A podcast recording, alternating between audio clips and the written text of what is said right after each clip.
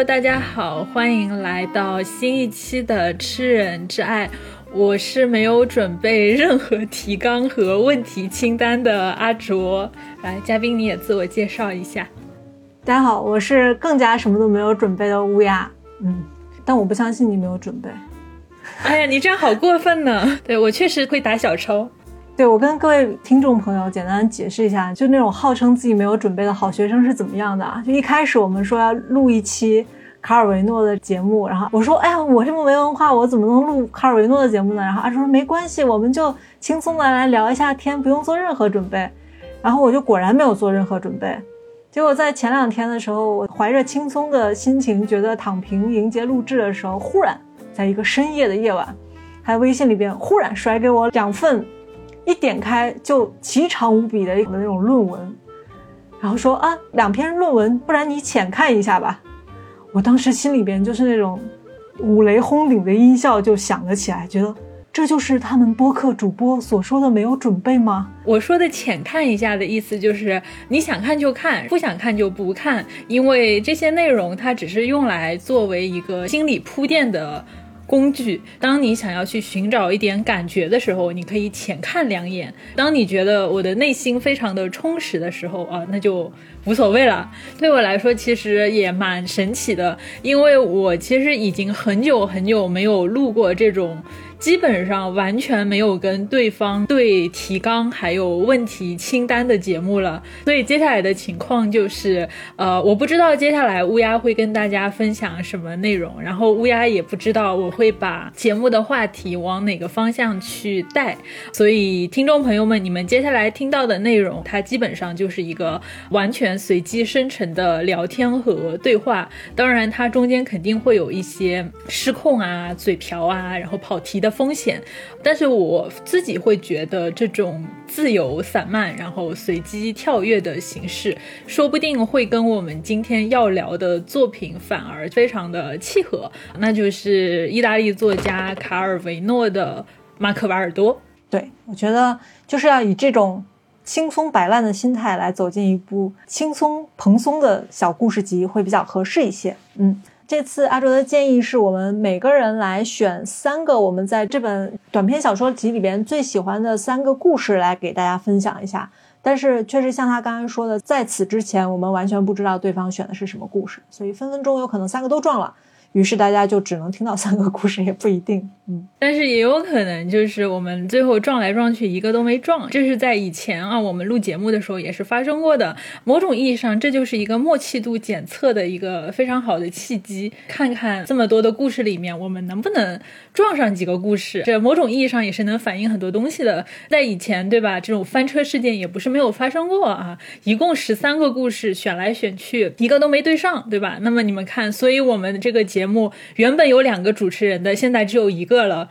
那么我们接下来先说一下这个故事，它大概是在讲什么内容的？这本书的内容其实非常简单啊，因为马可·瓦尔多就是这个故事主人公的名字，他是一个生活在城市里的仓库搬运工，就非常的穷。他有妻子，还有好几个孩子需要去养活。那他们一家人其实是生活在地下室里面。后来他们家的情况略微好了一点，就是搬到了呃一幢房子的。顶楼，也就是阁楼上。但是马可·瓦尔多他每天都在为这个生活费啊、房租啊、账单啊，还有他的这个分期付款，还有欠债一些东西去发愁，就基本上是一个完全被生活毒打到尘埃里的一个社畜。但是呢，和他的这种非常窘迫的生活境遇相反，他其实是一个有着非常浪漫和。狂野的观察力和想象力的这样的一个人，在小说里面就是说，这个马可·瓦尔多他是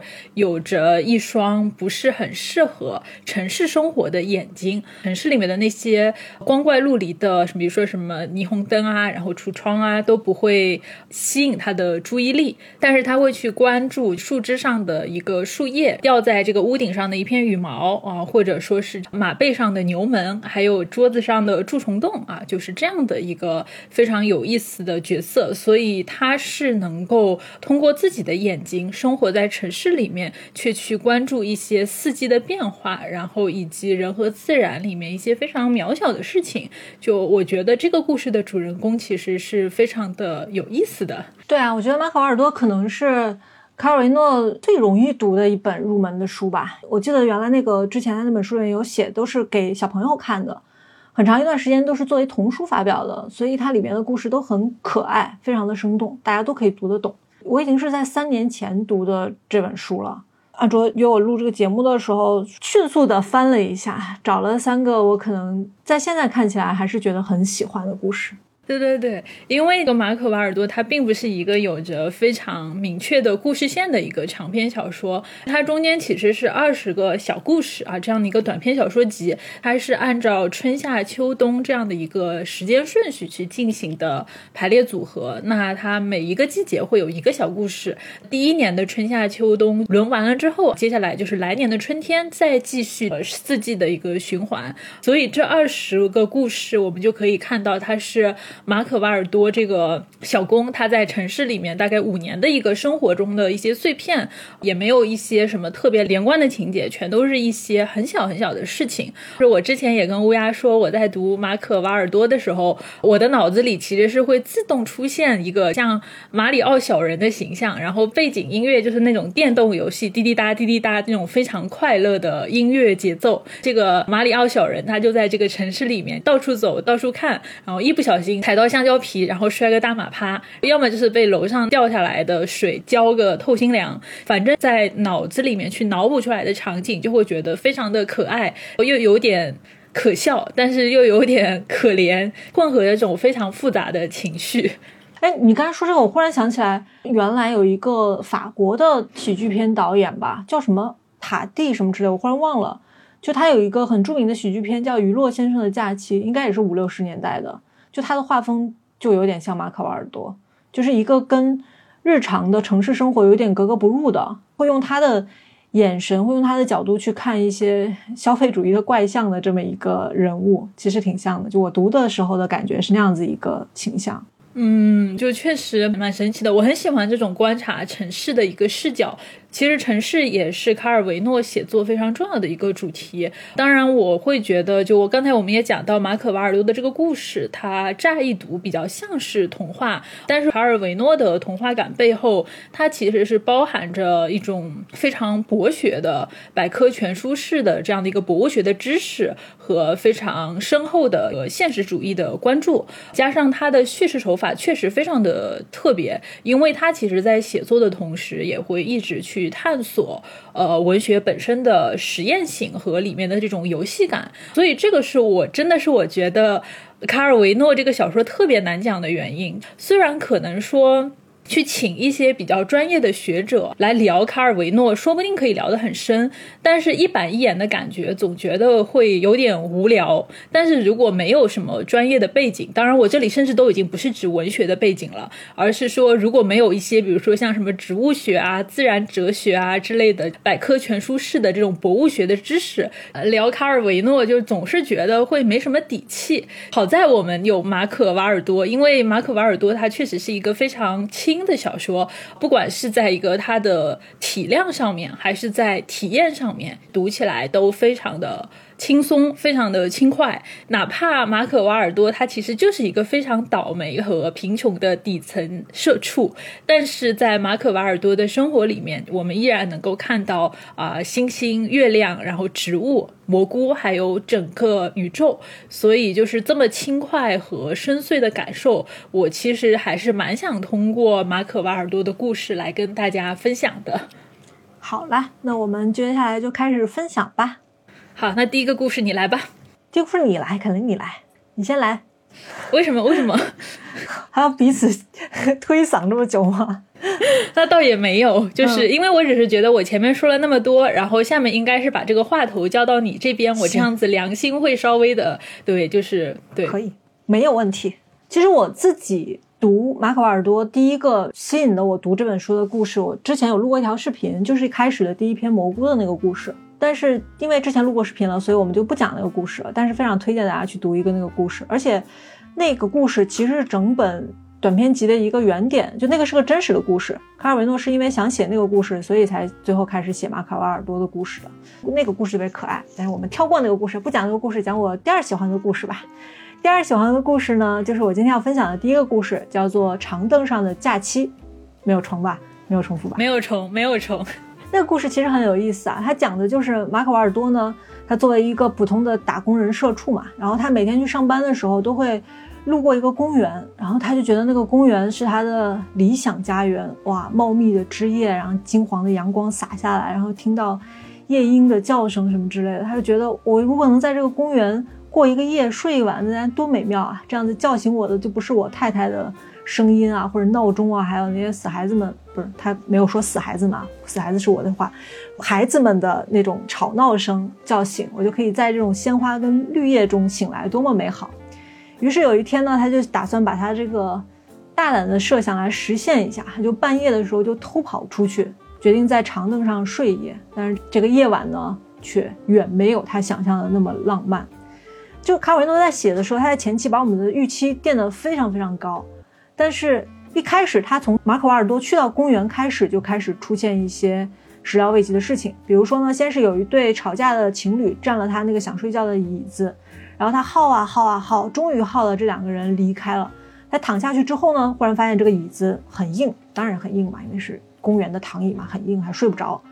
然后翻来覆去呢，就听到城市里面有各种各样的噪音。然后等他终于睡着了之后呢，做的也是那种臭烘烘的梦。多臭呢？他的原文是这样写的啊，他梦到了一顿午餐，但是为了不让菜冷掉，碟子是被盖住的。他打开盖子之后呢，发现碟子里面有一只死老鼠，发出恶臭。看他太太的碟子里面呢，又有另外一具老鼠的尸体。在孩子面前呢，是另外一些老鼠，小一些，但同样已经腐烂了。揭开大汤碗的盖子呢，看到的是一只肚子朝天的猫。然后这个臭味就让他醒了过来，就是一个非常崩溃的一个夜晚。而且他闻到的原来是垃圾车的臭味，然后他告别了这个垃圾车臭味里边呢，又躲进了花丛，而花丛里边呢又都是早上的露水。经过了这样的一个潦倒的、跟他完全设想不一样的夜晚之后呢，他只能理想破碎，然后疲惫的再次奔向了工作。就基本上，马可·瓦尔多这本集子里边，基本上所有的故事都是这种。开始的时候很美好，然后迎来的都是一个让主人公梦碎的结局，都是一个悲剧的结局。就让我们看到城市这个巨大的东西，就可以瓦解我们所有人很浪漫的想象的这样子的一个故事。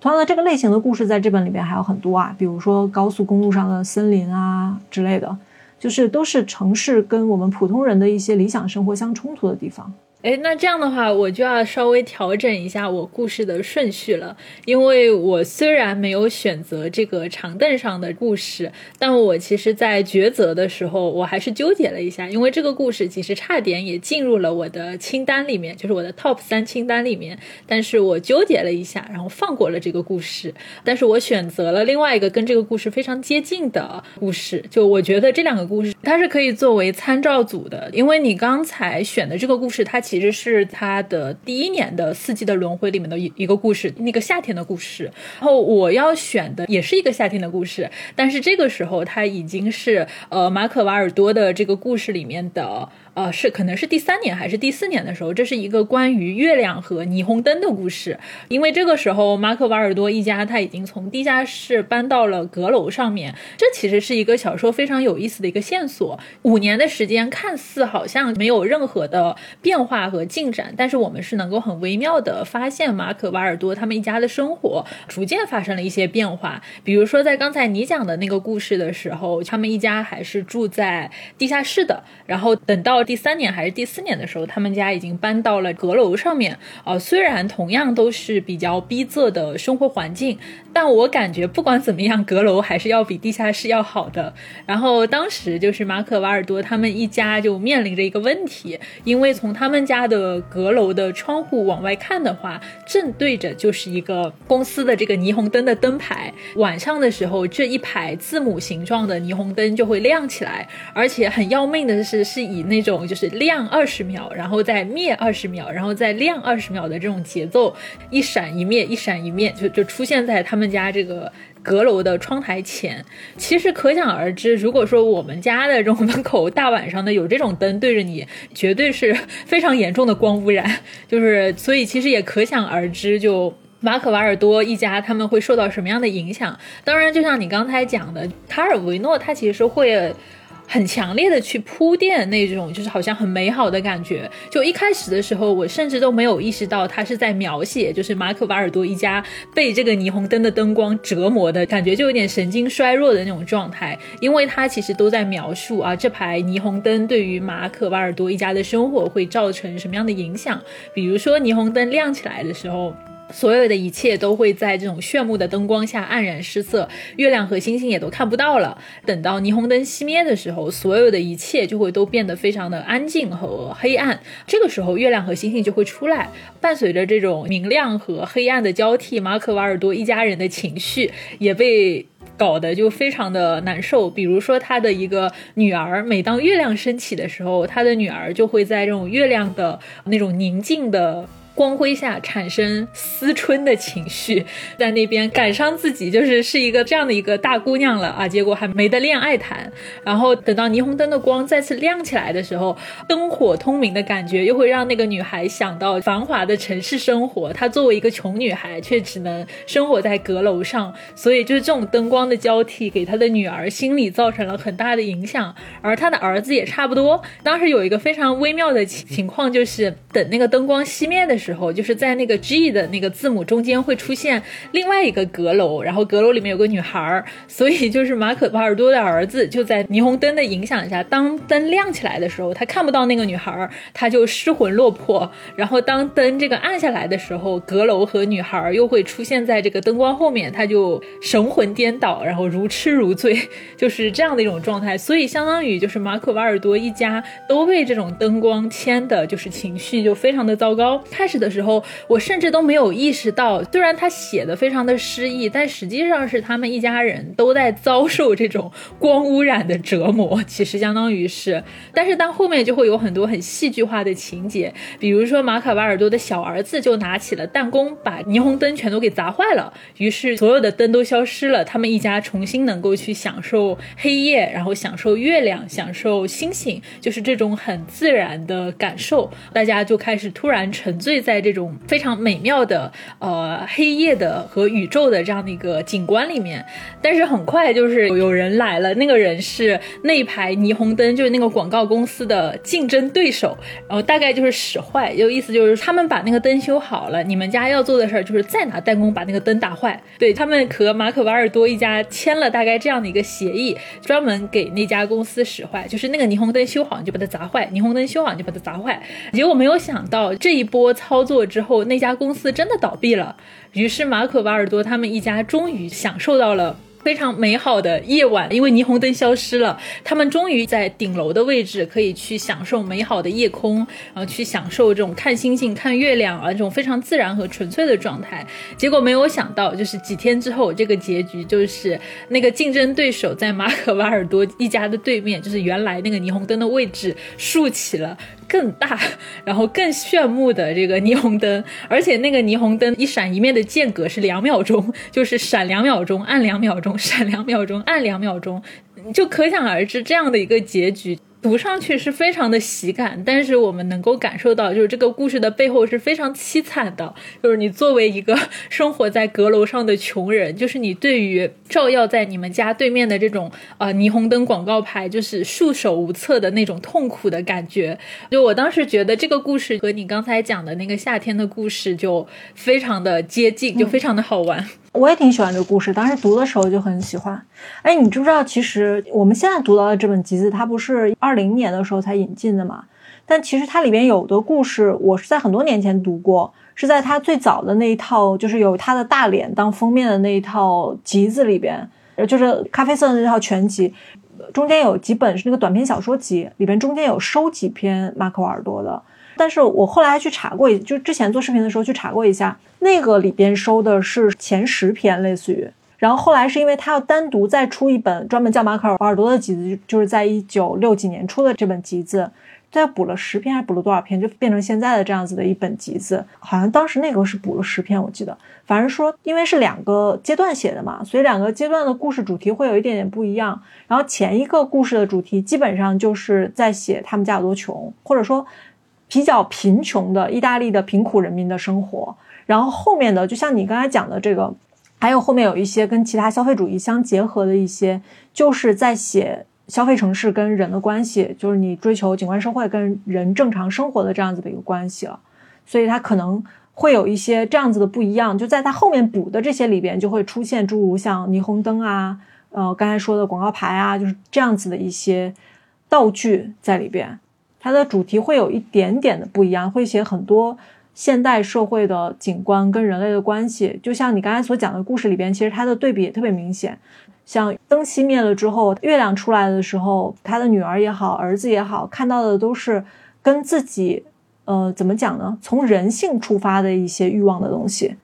呃，想自己要嫁人也好，要交男朋友也好，还有喜欢上了某个女孩也好，都是一个比较天然化的一个欲求吧，可以说。但是当灯亮起以后，人就是一个被异化的欲求了，就是我是不是生活是不是没有别人过得好，是不是比别人有钱这种东西了，对。就还挺有意思，他会把这些东西隐含在他的故事的设置里边，还挺可爱的。对，因为我觉得这两个故事它非常像的一个点，就是他们都有关于月亮非常类似的一个描述。因为我记得你刚才讲的那个他去公园睡长椅的故事，他就是躺下来之后，他以为自己能够好好的去享受这个宁静的夜晚了。当然，因为前面他也遭遇了很多波折，就是他为了等这个椅子，前面一对恋人在那边吵架，然后他等了好久。但是等他刚躺下来的时候，他感受到的就是他的视线受到了霓虹灯的干扰。还还是红绿灯，霓虹灯还是红绿灯的干扰，它也有一组很明显的对比。他说，当这个灯光亮起来的时候，月亮就会变得黯然失色，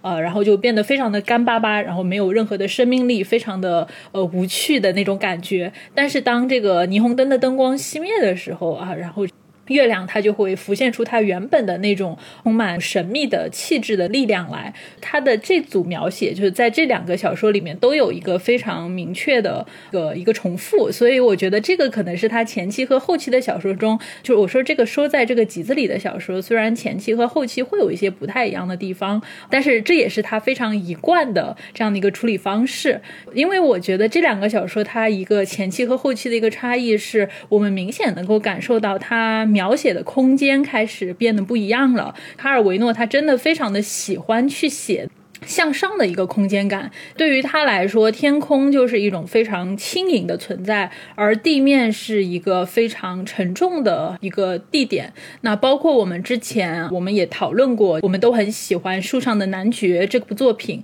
因为像这个《树上的男爵》的那个主角科西莫，就是他大半辈子都生活在树上。虽然树上感觉好像不是很高啦，但是树其实就已经跟这个地面形成了一种上和下的对抗和分离，就是只有在在一个远离地面啊，就哪怕只是在树上，呃，克西莫他才能找到一种。让他觉得非常舒适的，然后没有限制和拘束的那种自在的状态，包括就是在他后来的那个看不见的城市里面，因为我看很多很多人也比较喜欢把马可瓦尔多和看不见的城市连在一起做一些个对比。其实，在看不见的城市里面，卡尔维诺他对于城市空间的一个想象，很多也是建立在这样的一个向上悬浮的一个状态。在这样的状态里面，或者说在他的这个城市里面，人总是要。抬起头向天空去观望，就像是生活在地下室的马可瓦尔多，他要带着家人从这个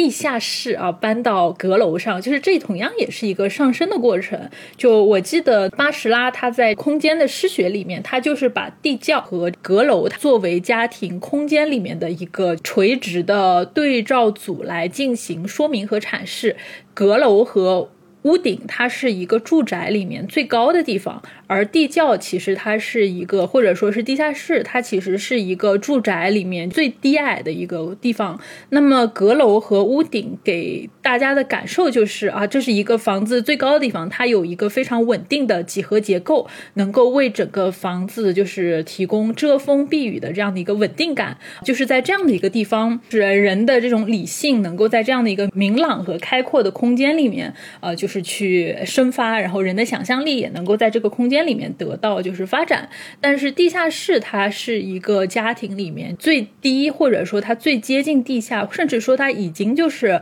存在于地下的一个空间。那么在这里，就是非理性的激情就会变得异常的活跃。那么在这里，就是无论是白天还是黑夜，就是黑暗的那种幽深和恐惧就会始终笼罩在地下室的空间里面。所以，就是当马可·瓦尔多和他的家人住在地下室的时候。沉闷的夏天的夜里，他想到的是逃离。我要离开那个闷热潮湿的房间，那个五个人挤在一起睡觉的地下室。他想的事情是，我要在深夜偷偷的溜到中央公园的长凳上面睡觉。而当他和家人住在阁楼的时候，哪怕他们家正对着的是那些亮瞎了眼的霓虹灯，但是马可·瓦尔多他依然会在灯光的间隙。带着他的孩子，就给他指天上的星座，所以我觉得这一点其实非常的有意思，就是在马可·瓦尔多这样的一个非常小的故事集里面，然后由各种的小故事互相组合起来的这样的一个集子里面，我们依然能够看到卡尔维诺的创作的主题始终是贯穿在这整个里面的，就非常的有意思。对，以上来自于一个说自己完全没有准备的人啊，各种引经据典。跟我说他没有准备，真的是，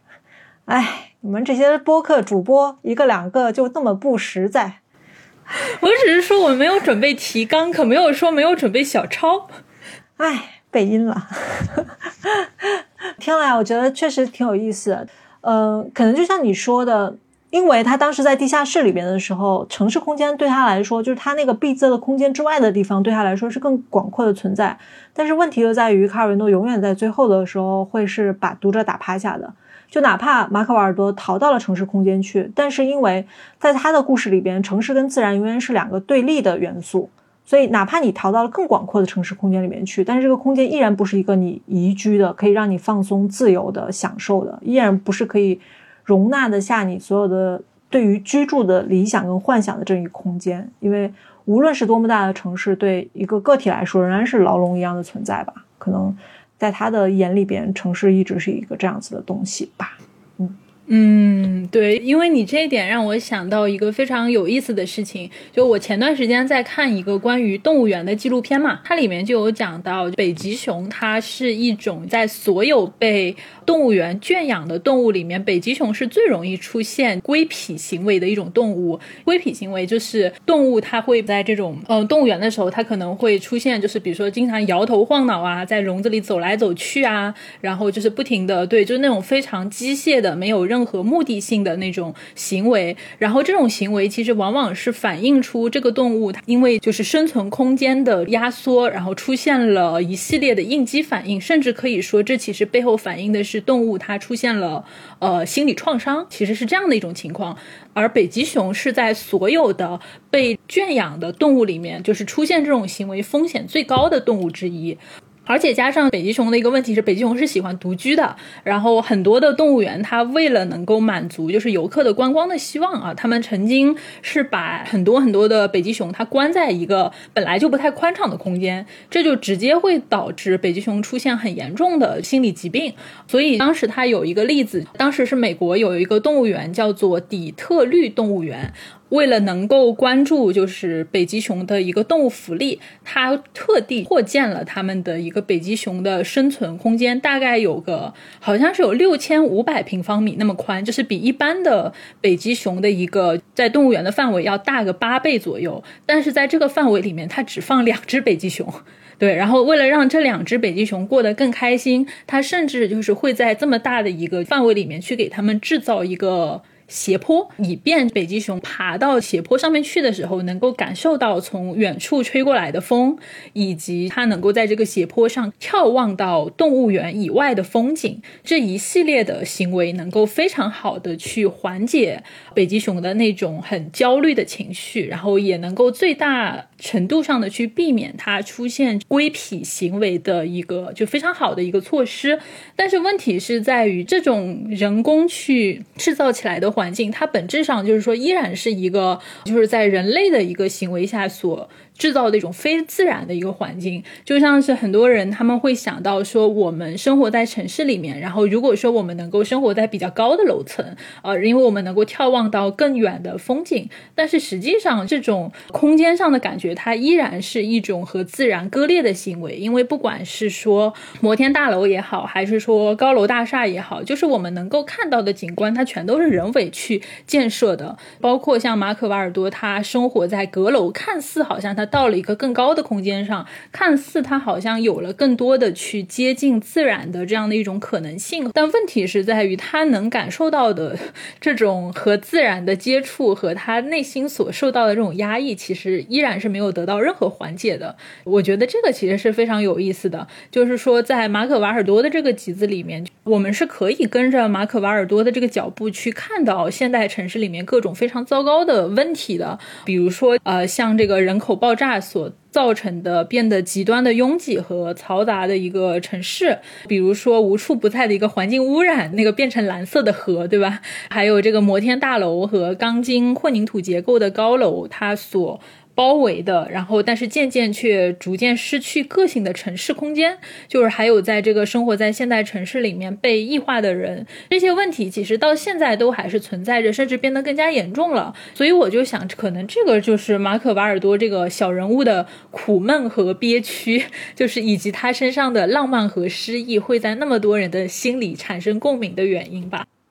嗯，北极熊熊的还挺可爱的，我还脑海里边马上有了画面感，觉得我的居住的空间也还没有北极熊大，到底是我幸运一点，还是北极熊幸运一点？但是北极熊正常的空间，它如果不被关在动物园里面，它在北极的一个正常活动空间是可以达到二十五万平方米的呀。但是没办法，这个时代做北极熊，就像我们在这个时代做人类一样。对啊你又别无选择，你选高一点，看出去是城中城城城城城，哎，我也我也被卡住了，这是什么魔咒？城中村，层层的叠叠的楼，你住的低一点，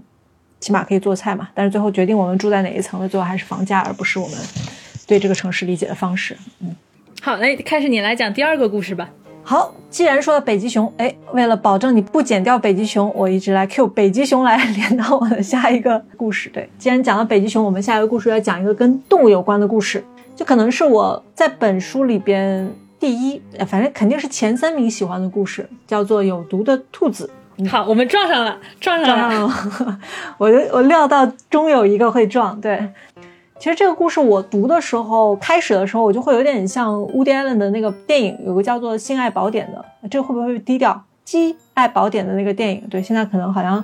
不太可能搜得到，也是很早，大概六七十年代的一部片子，那个小故事单元片啊，非常推荐大家去看一下，非常有意思的一部电影。然后它开始的那个画风让我想到那部电影，因为它开始的场景呢就挺有意思，就是刚刚住完院的马古尔多呢，在医生的办公室等医生，他一边等医生呢，就像。嗯，虽然觉得生病很难受，但是生完病之后也不想回去上班的我们一样，就觉得哇，我出了院就要回到日常的生活工作中去了，还要搬箱子啊、带孩子这种。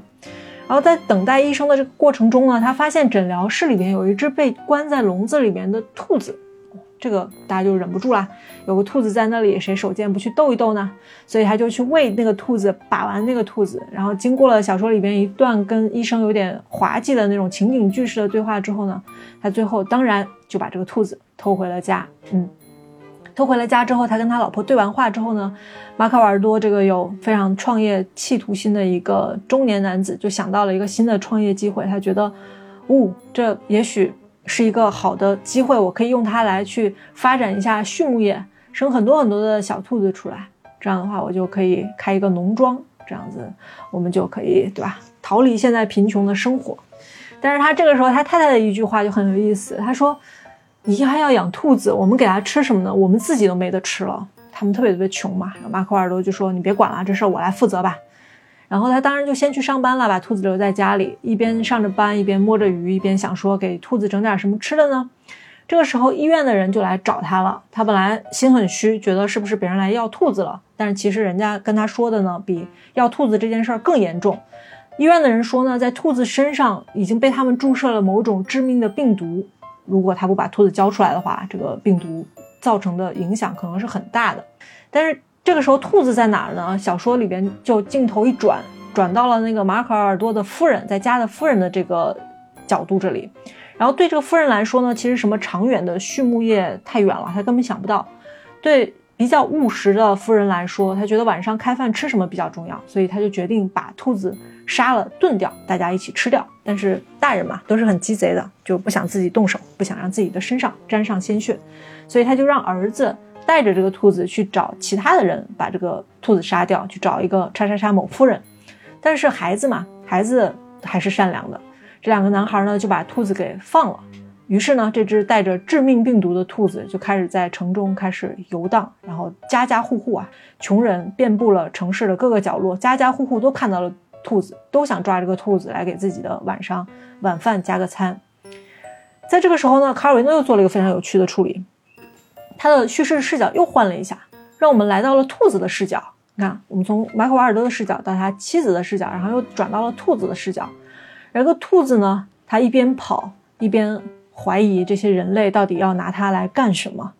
但是他又想起来他的兔生过程中所发生的一件件不堪的事情，什么针管啊、手术刀啊、什么塞进夹克里边啊，还有被小孩拖着走的这些记忆，然后兔生非常的不幸福。但是呢，越跑他就越饿，他就觉得这些不幸比起眼下的肚子饿来说都是可以忍受的，所以。哪怕他看到了沿路有那些就是人类给他的留下的诱饵的萝卜块，他也心甘情愿地吃着这些萝卜块，即使知道会再一次让自己成为囚犯，遭受折磨，但是还是填饱眼下的肚子比较重要。兔子为了填饱肚子，嗯，然后这个时候你会觉得很奇怪，就是兔子跟这个城市里边的所有的弱势的人类就达到了一种。同频就是哪怕吃毒药，哪怕吃诱饵，我们也要填饱肚子。而这个兔子到最后呢，就做出了一个非常神奇的决定，他觉得我最后被辜负了，我要自杀，就非常有意思的一个结尾啊，是整个故事的结尾，就是这样子的一个有趣的，又很丧，但是又很可爱的这么一个故事吧，嗯。就你刚才讲到的那个视角转换的问题，我就觉得特别有意思。这个也是我当时在读这个故事的时候觉得呃。就有点震撼的一个地方。当整个故事翻转到兔子的视角的时候，整件事情就变得非常的有意思。一个是兔子眼里面看到的这个世界，他看到的这个城市，然后他看到的人类的样子，都变得非常的有意思。呃，当然就是他所在的这个空间，因为我还是要强调一下，就是兔子呃，因为它是被孩子们放生嘛，然后把它放到了屋顶上，所以其实相当于整个兔子的一个活动的区域，它就变成了由屋顶和天台构成的这样的一个城市的上空的一个位置，所以当时就说，等孩子们都走了，这只兔子能够自由行动的时候，整个城市在这个留在天台的小兔子的眼里面，就变成了一个呃由各种斜坡和尖角构成的一个海洋，它可以沿着屋顶和天台的各种道路去往城市的。任何地方，那个瞬间，我有被兔子视角里面看到的城市上空的这种自由，就是当你往上走的时候，你能够看到的这种自由所震撼。但是很快，就是事情就不一样了嘛。他很快就会发现城市的上空不安全。作为一只兔子，就是各种陷阱在等着他。就我当时看到那个兔子的心理活动的时候，是觉得非常有意思的。就你刚才也讲到，他的这个心理活动其实主要是有三个阶段嘛。第一个。阶段就是 负隅顽抗，你们这些狡猾的人类，对吧？他虽然非常饿，但是他看到那些诱饵，他依然内心其实是啊非常抗拒的，就因为他知道，人类都是一些奸诈狡猾的动物。虽然他是一只兔子，但他此前的生活经历告诉过他，就是这些。美好的诱惑背后总会带来无尽的痛苦。有他的第一阶段负隅顽抗，绝对不吃。但是到了第二阶段的时候，他就开始认命啊，就认命，然后就说面对生活中就是种种其他的各种不确定的东西，未知的世界真的很恐怖。那么他唯一能够确定的事情就是他肚子饿了，然后他吃到东西，然后他会遭到折磨。就是在所有的不确定的状态里面，这种。悲惨的确定的选项成为了他唯一确定的选项，因为你不吃啊，你你也不知道，就是说整个世界会以另外一种什么样的方式来折磨你，然后你面对的是一个巨大的未知和恐惧。那么最后你唯一的悲剧的选项，就我我吃了，我要被折磨，竟然成了唯一一种能够带给兔子安全感的选项，所以他选择去认命。结果就是认命的这个选择很快也被打断了，就是进入到你的第三个阶段，就是他决定我要自杀这个非常有意思，因为当他决定任命的时候，打断他这个行为的是因为那些警察他们。呃，就是开始大喇叭全程喊，这是只毒兔子，大家这个不要吃它，不要碰它，很危险。所以就是那些诱捕它的人类都消失了，结果这个兔子就被重重的警察和医生围住，还有猎人拿着枪去打它。所以在那个情况下，兔子觉得我的人生被辜负了，我一无是处。他选择了一种非常滑稽的、具有生命尊严的行为，就是他要亲自结束他的生命，他要跳楼自杀。呃，但是那个行为就是他有一个非常。让人啼笑皆非的结局，就是当他做好了一系列的心理建设，然后往下跳的时候，整个故事里面最庄严，然后最具有生命尊严的那个时刻的下一秒，他啪嗒一声被一个消防员接住了，兔子马可瓦尔多还有他的妻子和孩子们全都被塞到那个。救护车里面被送去隔离了。当时我我就看到这个情景的时候，真的那种非常滑稽和凄凉，甚至觉得非常荒谬的形式，就是人的这种尊严，兔子的尊严，最终都是以这种荒谬的形式终结了。我就我觉得当时看到这个部分的时候，是觉得感同身受的悲凉。我在吃毒萝卜的时候就已经感同身受了。就是他一直都在用一种非常黑色幽默的方式，然后来写我们其实是还挺显而易见的一种隐喻，很容易让大家都带入的一种叙事。就你从想要清高的去坚持自我，然后到主动的选择放弃自我，或者说主动选择一种自我毁灭的选择，然后到最后发现自己其实没有选择权。怎么画风到我这边忽然变得很丧？没有选择 权的时候，只能选择自杀。只有自杀才是你唯一可以做出的人生选择，呃，兔生选择，对，就很悲凉。但就像你说的，当最后的荒谬消解了所有悲凉的时候，你如果看懂了这个故事的话，就更加不知道到底是该笑还是该哭了。对，就它读起来很可爱，是因为故事的主角是只兔子，从兔子的视角去思考兔生啊，在我们人类看来就会有种好像我们是在看电影的这样的一种安全感和荒谬感，但是整体读下来，就是我们会对这个兔子的代入感会变得越来越深，因为我会觉得这个小说其实以它的前半，就虽然它很短啦，就是以它前半部和后半部来相比，它其实这个兔子和马可瓦尔多其实是有非。非常明显的一个对应关系的，就是不管是兔子眼里的这个城市，还是马可瓦尔多眼里的这个城市，它都是一种让人觉得非常茫然的一种庞然大物的形态出现的。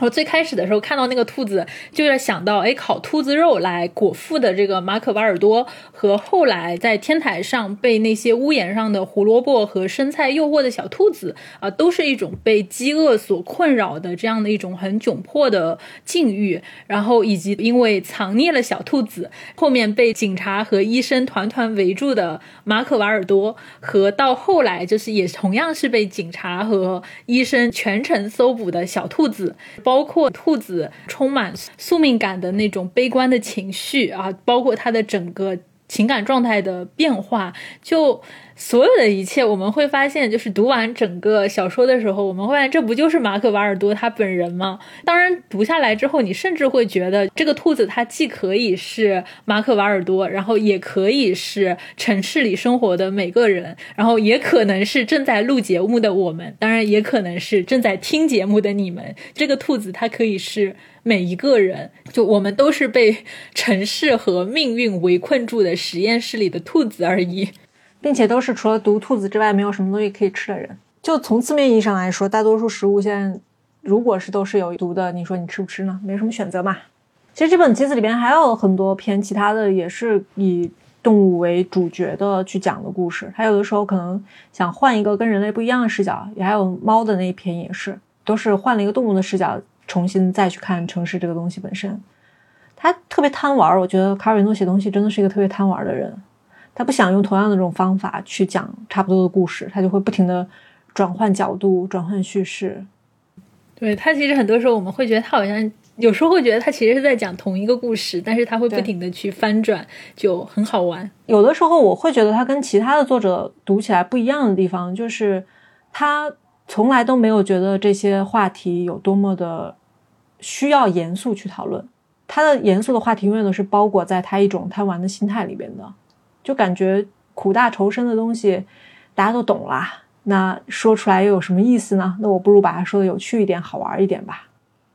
嗯，就我觉得这个其实跟他自己的经历也很像，就是他们一家全部都是类似于科学家世家的这样的一个家庭。他的父亲是植物学家，他们家是专门出大学教授的，主要都是偏理工科的那种大学教授。结果他自己后面学了农学，后来去进行文学创作。某种意义上，他相当于是他们家唯一的叛徒、败类。但是他的写作里面，我们其实能够很强烈的感受到那些科学的观念，在他的小说里。面所发挥的作用，但是他其实又不愿意说我要拿那些严肃的科学的那种缜密的逻辑，他去损害呃，就是小说的内核的那种非常浪漫和是生动的东西，所以他又反向的去用自己的这种文学去消化掉对科科学的这样的一个内核，所以这是我觉得他的这个小说非常有意思的地方。当然，可能说作为一个纯文科生来说，又会觉得啊，确实很好读，但是。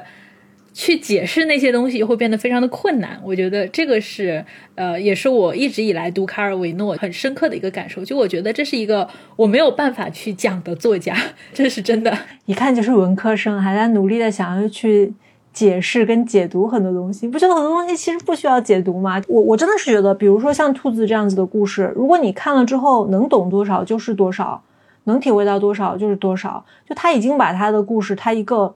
真的，讲实话，兔子这个故事，如果你再换一个作者去写，或者你换到现在一些比较有企图心也好，或者是希望写出来东西很高级的作者的笔下去写的话，他会把它写的符号化很强，隐喻化很强，极尽晦涩，然后逼格很高。但是，呵 呵对，没有在影射谁的意思。但是卡尔维诺的写法就永远都是我要讲的就是这么一个故事，我要尽可能的把它。缤纷化，或者我尽量把它童话化，把它所有的内核去粘在一个包在一个糖纸里边递给你。所以我觉得人家都已经把它包在一个糖纸里边递给你了，然后你还要再去解析它的话，多少有一些辜负别人的意思吧。我对我一直很很反对说用特别学术化的方式去剖析卡尔维诺，觉得对他不敬。这样。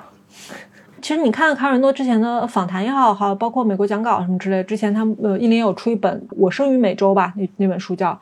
他反而在采访过程中，他有的时候说话是比较学院派的，是比较理论化的，但是他的日常的这一部分的他跟小说里边的他，我一直都觉得是拆分开来的两一个，就他不装，我们读者就没有必要装嘛，一直在给自己不做功课，各种找补。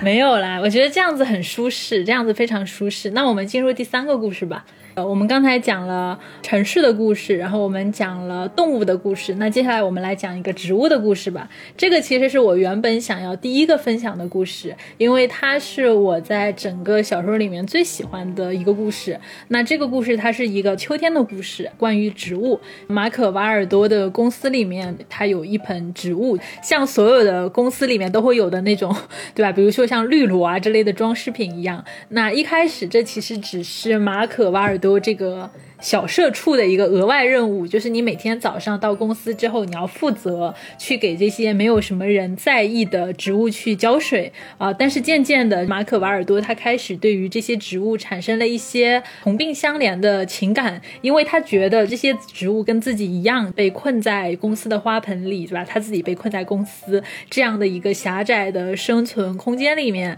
植物就开始变得干枯啊、瘦弱啊、发黄啊，啊，看起来总是蔫头。捏脑的，然后还是老是掉叶子，就像是囚犯一样。所以慢慢的，马可瓦尔多就把这些植物看成了自己的患难兄弟啊，然后把自己的心思越来越多的放在照顾植物的这个事情上。我就其实当时在看那个部分的时候，我就觉得哇，那一刻的心情，他真的好像就是有些人可能是在上班的时候要去走廊上抽根烟，作为一个放空的时间。对，有的人是把照料植物的时刻去作为一个。某种意义上是一个自我关照，然后和休憩的一个时刻。所以当时我看到这部分的时候，觉得非常的有意思啊。但是马可·瓦尔多的这个故事，很显然就跟我们平平无奇的日常就完全不一样了。事情的转机发生在有一天，马可·瓦尔多他看到院子里面去下雨了，他就想着说啊，我应该要把植物放到外面去淋雨。非常神奇的事情是，当他真的把这个植物放到院子里面去的时候，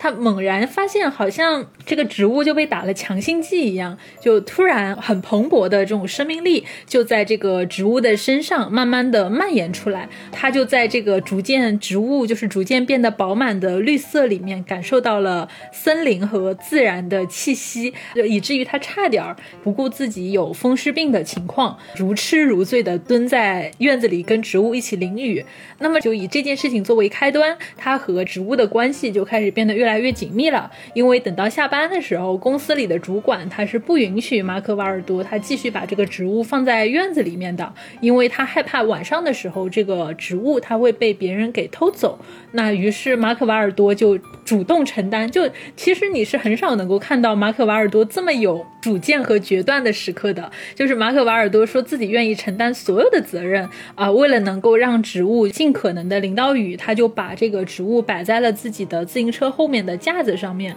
然后骑着自行车带着这盆植物回家。我当时看到这个场景的时候，我觉得这个故事好浪漫啊！一无所有的马可·瓦尔多，然后在倾盆大雨里面骑着自行车，车后座上是一盆植物。然后每次马可·瓦尔多回头看到这盆植物的时候，他就觉得这盆植物好像越长越大，越来越茂盛。于是呢，马可·瓦尔多就把这盆植物带回了自己家里面去啊。这个植物在他家过了一个晚上。其实他他妻子还是在跟他抱怨，因为那个时候他们家也是阁楼上，说我们家本来就很挤了，你还带了一棵树过来。就是他的这个妻子的这个用词就非常有意思。就一开始还是个植物，但是他妻子这个已经说了，这是一棵树。我们可以自行的去脑补这个植物，它可能真的发生了一些变化。那当他把植物在自己家里放了一个晚上之后，第二天他发现这个植物已经可以把他们家阁楼的。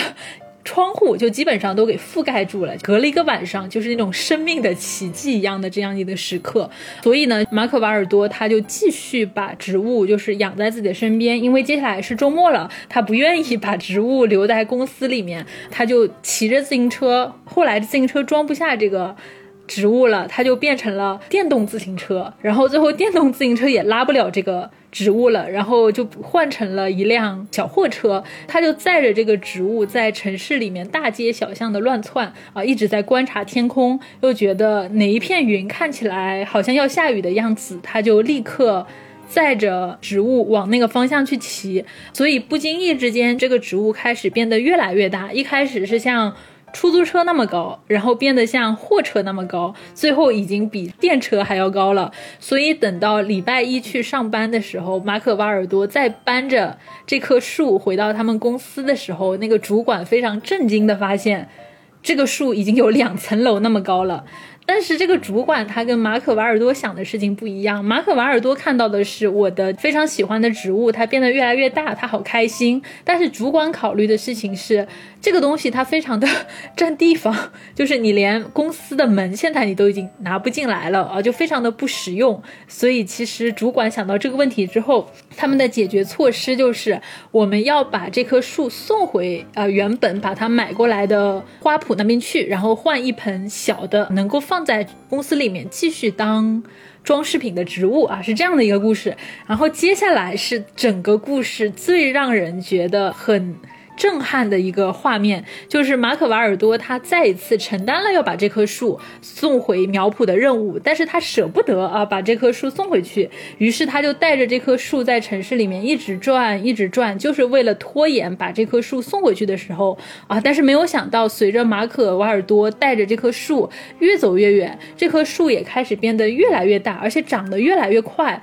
最后整个树就基本上把马可·瓦尔多的人都给淹没了，就是一棵一动的树啊，开始在这个城市里面到处乱窜，啊，就在这个时候，人们开始注意到了这棵树，因为这个时候这棵树似乎已经进入到了自己秋天的季节，它开始呃呈现出了一棵，就是大家发现哇，这是一棵猴面包树啊，是这样子。呃，那么这个树变得越来越茂盛，呃，它的叶子开始变黄，越来越多的行人还有车辆，他们开始加入到猴面包树的全程巡礼里面。啊，人们开始尖叫着去追逐这棵树，而这个马可瓦尔多他没有注意到这个变化，他带着这棵树就一一直走，一直走，最后树上的所有的叶子都掉光了啊，说所有的叶子什么金光闪闪的在这个上空飘荡啊，大概是这样的一个非常。某种意义上是非常迷幻，然后非常绚烂的一个故事，由一棵树引发的。所以我当时就觉得这个故事它没有那种在结尾让你心下突然一沉的那种很沉重的感觉，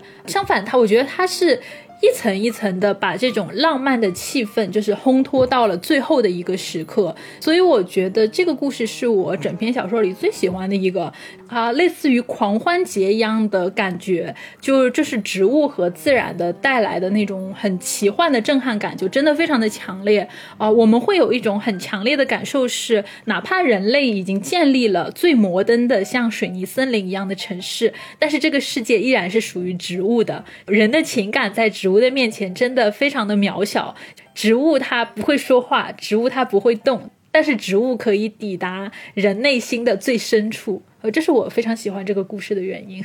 听你一讲，忽然觉得这是一个非常克苏鲁的故事。是的，这是一棵非常克苏鲁的树。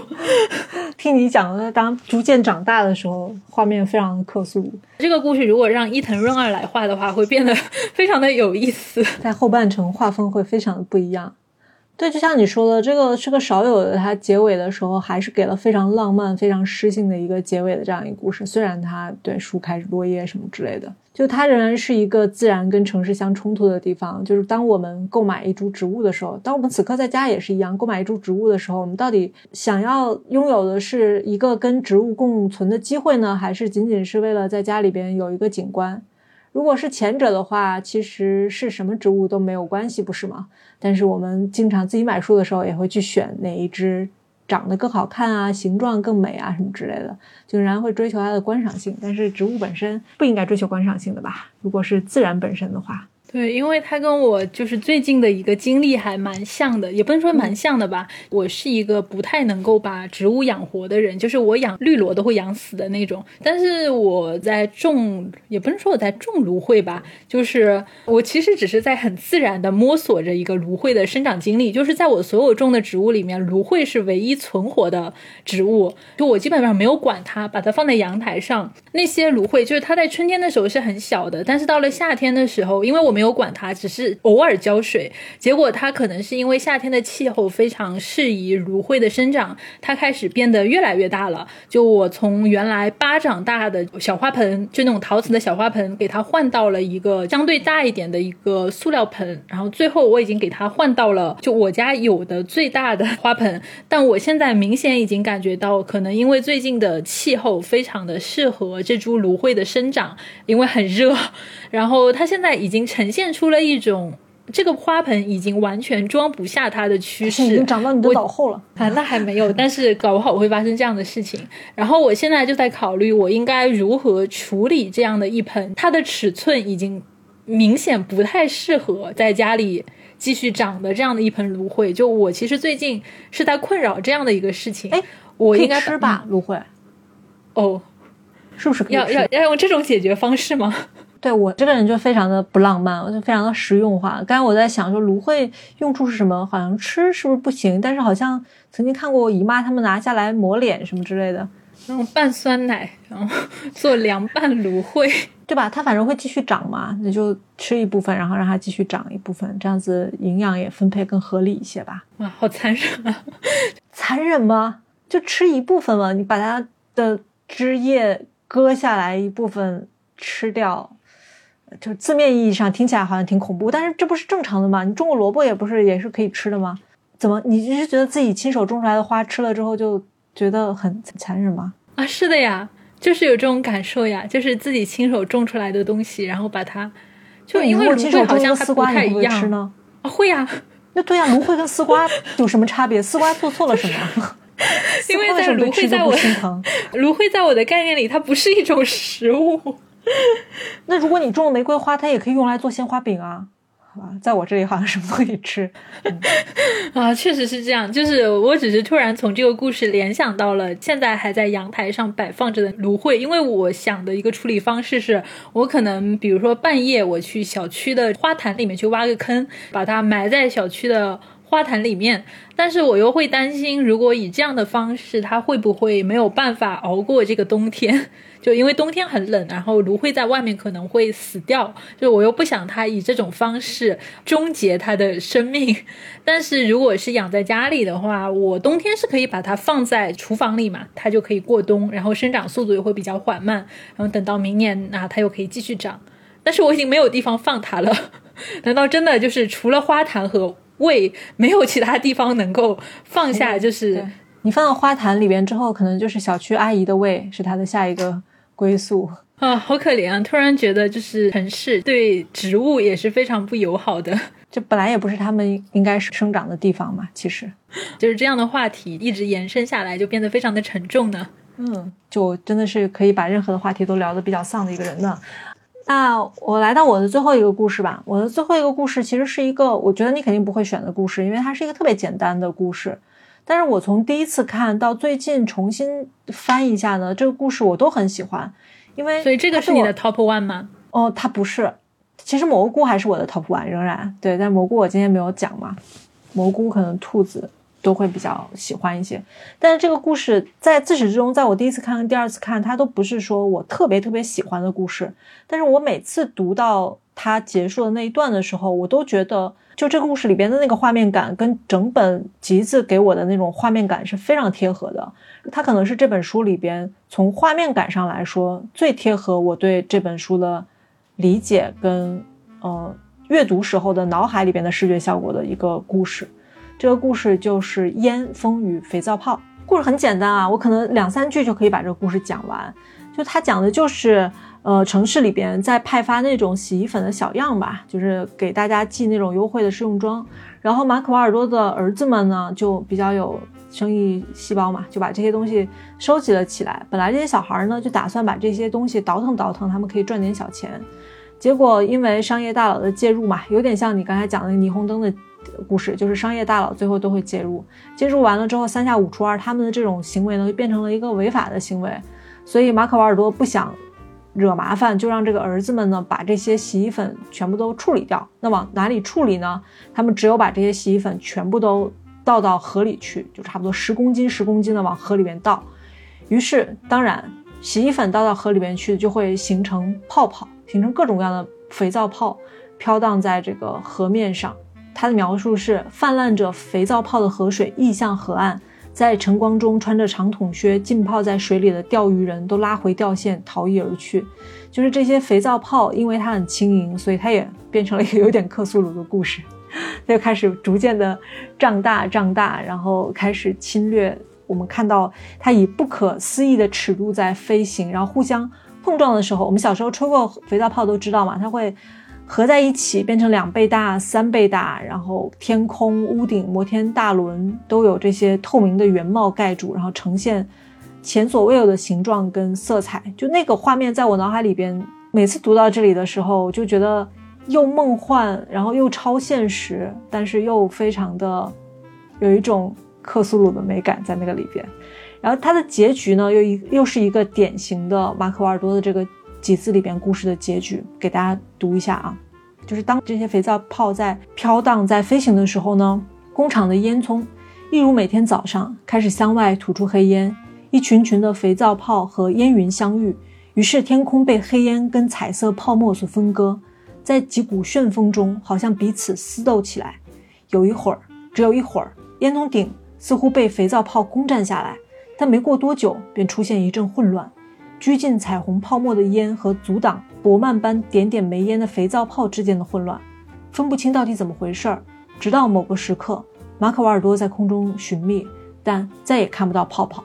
只有烟、烟和烟。你就可以看到那个你心目中虽然是来自于消费社会、来自于资本主义的那些洗衣粉的小样所形成的肥皂泡忽然它有了一个比较童话跟梦幻的展开的时候，最后还是被工业化的烟囱毁灭掉，所有的梦幻的泡泡、彩色的泡泡全部都破裂，最后只有烟，只有烟，只有烟，就是这样的一个我自己读完之后，每次都觉得非常能代表这本小说集的风格的这样的一个故事，嗯，肥皂泡的故事。因为这个故事，它其实跟后面那个马可·瓦尔多逛超市的故事其实非常像哦。就是后面这个故事其实也是跟消费主义相关的，只不过它的这个表现形式可能会比这个肥皂泡的故事会更加的癫狂。就是马可·瓦尔多带着他的一家人去逛超市，然后超市里面其实相当于所有的消费者都像是特种兵一样的在这个超市里面买东西，不管你最初的意愿是什么。但是你始终就会被这个超市里的霓虹灯啊、音乐啊、货架上的商品啊、各种眼花缭乱的东西所驱使啊，然后去买东西。那么马可·瓦尔多他们一家，其实，在那个故事里，就是他们家最初相当于是旁观者，因为他们家很穷，没有钱啊，没有办法去参与到这样的一个消费行为中啊，所以马可·瓦尔多他们是把他们的这个购物行为当成是一次散步，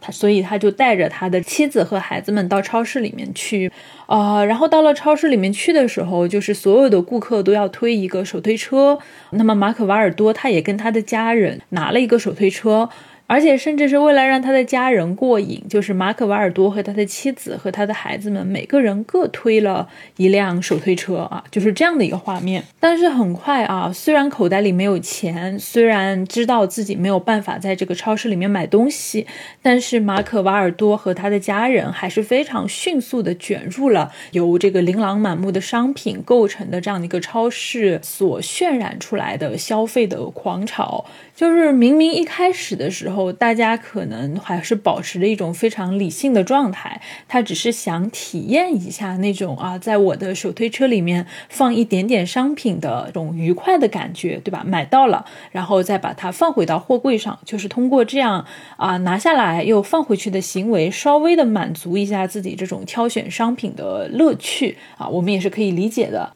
但是问题是在于，当有一样商品开始进入到你的推车之后啊，后面就基本上刹不住车了。就你在无意识之间，你就会把越来越多的商品，你看着这个东西我也想要，看着那个东西我也想要，这个东西别人有，别人在买，别人装进了自己的手推车，那么我也忍不住想把这个东西放进去，因为它看上去好像很诱人的样子。所以等到马可·瓦尔多不知不觉逛到了收银台的时候，他很恐惧的发现自己的手推车上面居然。装满了东西啊！而且他很惊讶的发现自己的妻子和孩子的手推车上也装满了东西。然后这个时候，在他们面前的这个手推车简直就像是一个卡车一样壮观，里面全部堆满了货物。而这个超市就像是一个错综复杂的迷宫一样啊！你可以一直在里面转啊转啊转，怎么都转不到头。所以这个小说里面就说，马可·瓦尔多和他的家人啊，虽然他们是以顾客的身份来到这个超市里面逛街的，但是他们逛着逛着啊，却越来越像是被关在笼子里的野兽，或者说是被囚禁在灯火通明、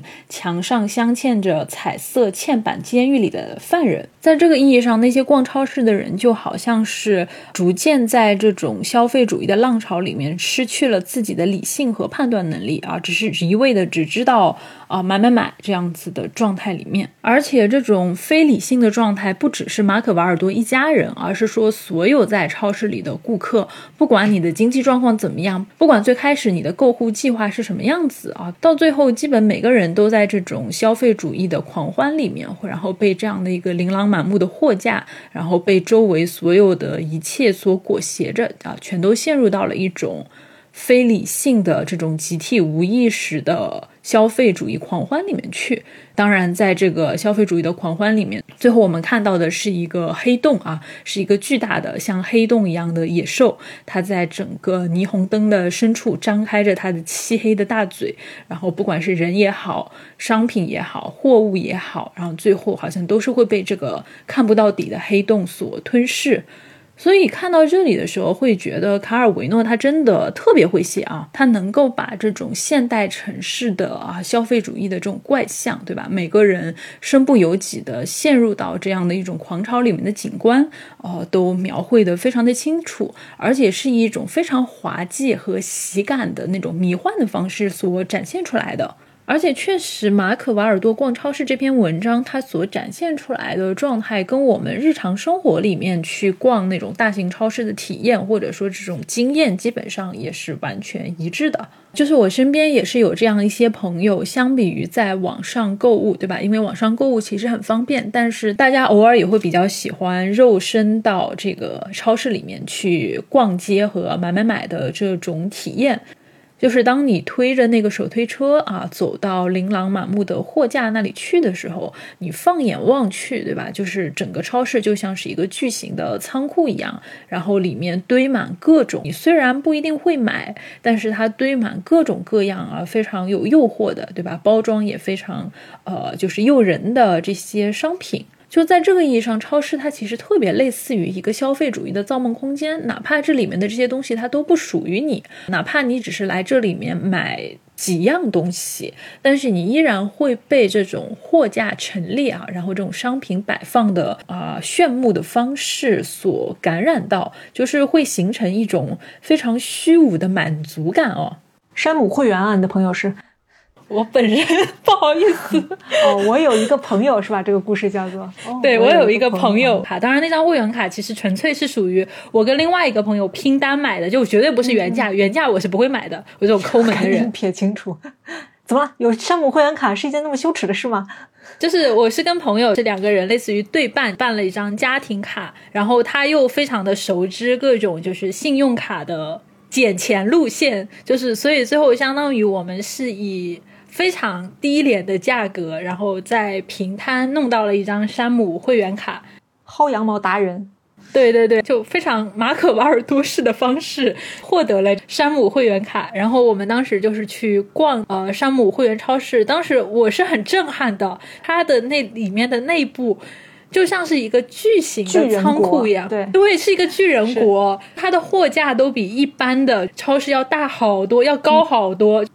它的货架是可以让你仰头，就是看到顶，然后上面堆满巨型的那种包装，都是极大的那种薯片，然后你就觉得哇，我这个一个薯片，不然就是过年拿回家吃，不然就是一个人吃到过年的那种感觉，对吧？对吧？还有那些超大桶的冰淇淋，然后还有整箱整箱卖的饮料，还有非常划算的一大盒一大盒的牛角包啊、麻薯啊，然后还有什么凯撒鸡肉卷之类的东西。我印象尤其深刻的是他们的那个芝士蛋糕，我记得那个芝士蛋糕的价格是非常划算的，可能就是六十来块钱，然后他给你六个蛮还蛮大的那种芝士蛋糕，但是非常的甜，非常的腻，就非常的大份，就非常的美式啊，我感觉是你一个人买回家，就算这一盒是一个非常划算的价格，但是你依然吃不掉，就是你吃第一个、吃第二个的时候，觉得也还勉强吃得下去，但是。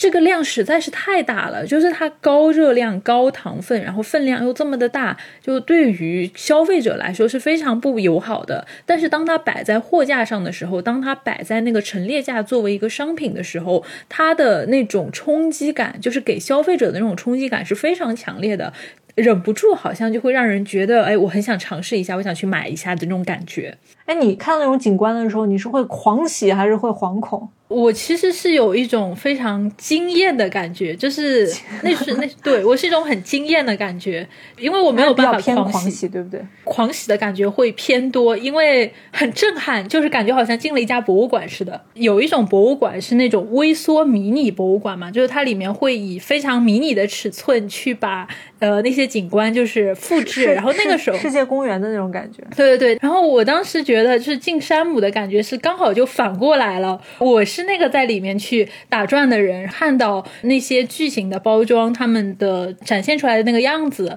巨型的那种泡面大礼包，嗯，巨型的按这种箱买的什么番茄酱啊。你就把它当做奇观在看，其实多多少少对，它是一种非常奇观的感受。就是那些东西对我来说没有任何的意义。就是我虽然会很想买，但是我一旦去看到它的分量，就是它会完美的阻止我的购买欲。所以最后出来的时候，拿着一盒麻薯就就出来了。就大概是这样的一个结果，但是我当时看到有很多的人，他是真的就是推着那种，因为山姆的购物车应该也是会比其他超市的购物车要大很多。我真的是有看到，就是有好几个人，甚至他们是一家人过来的，他们会把自己的购物车装的非常的满，里面全都是塞满那种家庭装的，比如说家庭装的披萨呀，然后家庭装的饼干啊，一箱一箱一箱的果汁啊，放，然后那个车你。是可以推到外面的，你是可以推到你车那边，可以直接装车的。所有的一切都非常的让我震撼。就作为一个不太出门的死宅。当时看到马可瓦尔多去逛超市的画面，就非常的有代入感，因为马可瓦尔多他们家非常的穷，对，然后他不让他的这个孩子去买那些东西，他自己也不想买，但是不知不觉的时候，他就开始陷入了超市的迷宫，哟，这个我也想要，那个我也想要，结果等他走到收银台的时候，发现不知不觉自己的手推车已经完全的装满了。对，就在那么久之前，就其实画面跟现在是一样的。之前看很多那种五六十年代的小说的时候，都会有这样子非常让你觉得啊，之前就已经这样了吗？我们也不用，并没有走多远，人类还是个死德性的那种感觉。这个是我读马可·瓦尔多整个小说那种非常强烈的感受吧，就是我们可以在里面找到卡尔维诺写作的基本上所有的母题，都可以在这本小说里面找到。然后他会以一种非常清亮的方式呈现出来。对，所以它也不仅仅是像他们所说的是没有马可·瓦尔多就没有看不见的城市，它也并不仅仅是看不见的城市的起点，它可能也是去理解他很多其他的作品的一个特别好的一个蓝本吧。嗯，而且基本上每一个故事，我都会发现它能够和我日常生活的经验去联系在一起，跟一个就是以底层小工的悲惨生活为主要情节的小说在。说跟自己的日常生活可以联系到一起去，这句话听起来怎么那么的悲凉？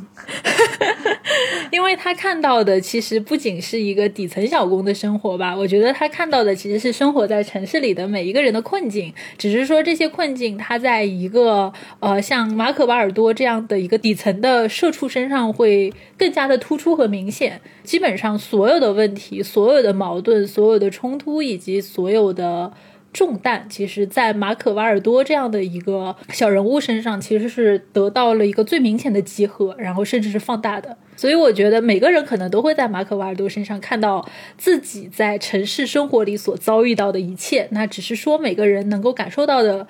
点可能略微有些偏差吧。对，而且就像我们刚刚所说的。虽然他虽然是是一个什么底层小工的悲惨生活，但是因为卡尔维诺的写作方式也好，包括这本书最后呈现给我们的仍然是一个轻盈明亮的色彩，所以反而是可以理解到卡尔维诺他比较温柔跟嗯，我不想说那个恶心的词儿，正能量的一面吧。就是哪怕其实生活是这么丧，哪怕城市跟自然的冲突永远难以解决，但是我们依然可以寻找那些被工业化。被消费主义所掩盖之下的那种生活的细节的美好跟诗意吧，我觉得也就是这本书阅读完之后，仍然会让人心情。虽然他讲了很多呃悲惨的故事，虽然他很多故事的结局都是黑色的，虽然是幽默，但是黑色幽默的，但仍然读完之后，仍然让你觉得心情很好的原因吧，嗯。嗯，对，它就是一个城市人美好希望的集合体吧。而且很多人甚至身上都已经没有马可·瓦尔多的那些东西了，那种对吧？去看鸟、去看蘑菇的感受力。对，所以希望我们东海依然可以看到街边的蘑菇就有去吃的勇气吧。哦，那倒也不至于，还是要慎重，还是要慎重，还是顶多就是家里的芦荟长大了，有去吃它的勇气吗？哎，那我们今天其实就是以一种非常轻快、非常轻松的方式，跟大家浅浅的聊了一下马可·瓦尔多的这个作品。哎，我虽然到结尾了，但是还想问一下，你自己最喜欢的卡尔维诺的书是哪部啊？我们之前不是讲过吗？都是树上的男爵啊，都是树上的男爵。好，那么我们就留个扣子，希望将来有机会还可以跟阿卓一起聊一下树上的男爵吧。我觉得可以哈，我觉得可以哈。聊完马可·瓦尔多之后，我突然增加了很多聊树上的男爵的自信呢。不担心跟我聊会聊得比较丧的话，那就尽管放马过来吧。那我觉得没有什么太大的问题，因为我们一开始在约的时候，其实我感觉你在马可·瓦尔多和树上的男爵里面，你是比较倾向于树上的男爵的。但是我对于树上的男爵的这个选题，我是比较犹豫的，就是我自己会对能不能好好的聊这部作品会产生非常多的犹豫。然后我觉得聊完马可·瓦尔多之后，我觉得我行了，可以再吃点芦荟补充一点营养，说不定就更行了。嗯，好，相当于在这里立了一个 flag 啊。那天呐，好可怕呀！为什么要在这里立这种旗？立这种没关系，我整天立 flag 都不一定会实现的，没事儿。不，但是我立的 flag 我是一定会实现的。啊，这啊这，就是知道我们节目的人就知道我立下的 flag 是一定会实现的。我不会去实现的 flag 我是绝对不会立的。啊，现在撤回还来得及吗？来不及了。行，那我们今天的录制就到这里结束了。那好，我们就期待下一次的树上的男爵吧。好的，希望大家也听得开心。拜拜。嗯，好，拜拜。Bitty Boppy Betty, better known as Billy, he's the up and coming local DA. Fearless crime fighter, political insider, sure to be mayor one day.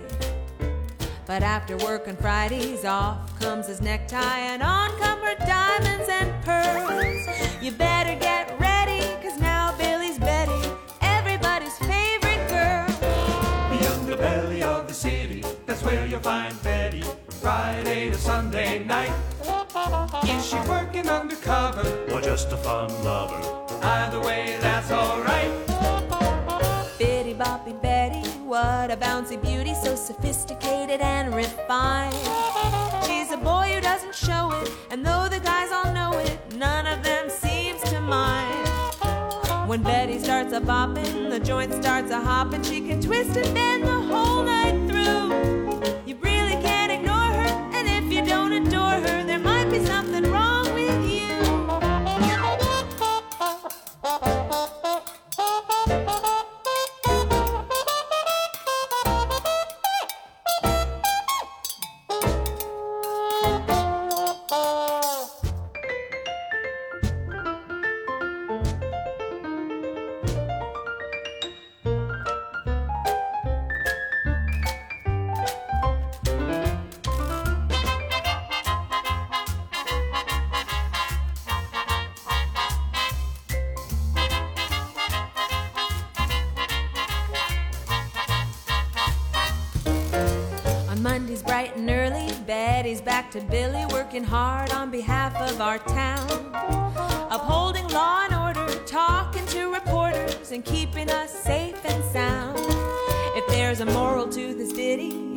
Judge Betty, Billy, or anyone.